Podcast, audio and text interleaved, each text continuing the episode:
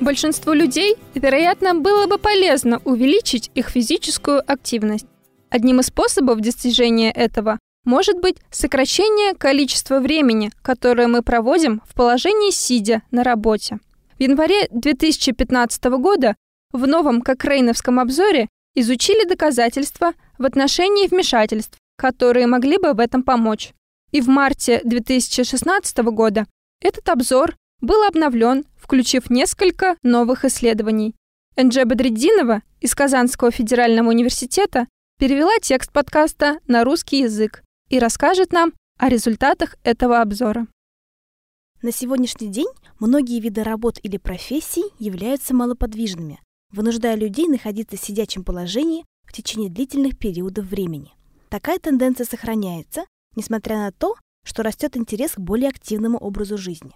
Ситуация ухудшается по мере того, как из-за развития технологий и давления со стороны коллег многие люди не покидают своих рабочих мест даже для общения с другими людьми, которые могут быть вне офиса. Положение можно исправить, выполняя рекомендованный уровень физической нагрузки в виде 150 минут аэробных упражнений средней интенсивности каждую неделю, а также упражнений на сопротивление два раза в неделю. Однако этого недостаточно. Поэтому необходимо найти эффективные способы, чтобы люди больше двигались на работе. Этот обзор посвящен тому, как помочь людям меньше сидеть на работе. Однако, если подумать о среднестатистическом офисе, можно понять, что сокращение времени, проводимого в положении сидя, представляет большую проблему. Могут потребоваться изменения в планировке здания, новая мебель или изменения в распорядке рабочего дня. Это может оказаться затратным и дезорганизовать рабочую деятельность. Поэтому еще более важно узнать, могут ли вмешательства, направленные на уменьшение времени, проводимого в положении сидя, например, столы, позволяющие работать стоя, действительно сократить время, проводимое в сидячем положении. В этом обзоре приведены доказательства, что по меньшей мере некоторые из этих вмешательств могут помочь. В это обновление обзора авторы включили 20 исследований, соответствующих критериям приемлемости, увеличив объем первоначального обзора более чем в два раза. Исследования были проведены в разных условиях. В научно-исследовательском институте, в академическом учреждении, в правительственной организации, в полицейской организации и в частных организациях, чтобы сделать выборку более репрезентативной в отношении офисных работников. К сожалению, во всех исследованиях был высокий риск смещения, и было сложно интерпретировать результаты из-за ограничений исследований в отношениях дизайна и качества, а также несогласованности результатов. В семи исследованиях рассмотрели введение столов сидя стоя, которые можно регулировать по высоте так, чтобы люди могли работать за ними как сидя, так и стоя. Введение таких столов сидя стоя, независимо от предоставления информации и консультаций, привело к уменьшению времени, проводимого в положении сидя, от получаса до двух часов в течение восьмичасового рабочего дня. Столы, за которыми люди могли шагать по беговой дорожке во время работы, сократили время, проведенное в положении сидя, примерно на 30 минут в день. Однако оборудование рабочих мест велотренажерами не оказало влияния на сокращение времени в неактивном сидячем положении.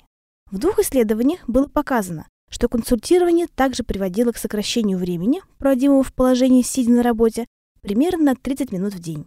С другой стороны, в двух исследованиях с использованием компьютерных подсказок, напоминающих пользователю сменить сидячую позу и стимулирующих движению, были неоднозначные результаты.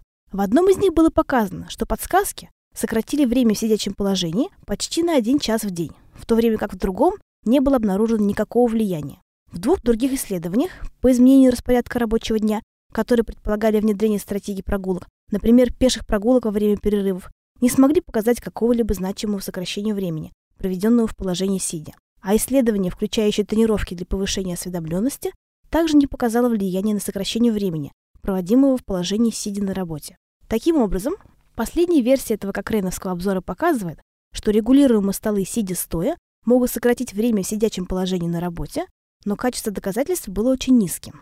Авторы все еще не уверены, что пребывание в положении стоя на работе может нивелировать вредные последствия от сидячего положения. Влияние других вмешательств еще менее отчетливое, и необходимы исследования высокого качества, изучающие влияние различных типов вмешательств. К счастью, в настоящее время проводится много испытаний, и их результаты могут изменить выводы этого обзора. Стоите вы сейчас или сидите, но если вы хотите узнать больше о вмешательствах, которые оценивали в этом обзоре и его результатах, зайдите на сайт Кокрейновской библиотеки cochranelibrary.com и найдите обзор и его последующее обновление введя в строке поиска «сидение на работе» – sitting at work.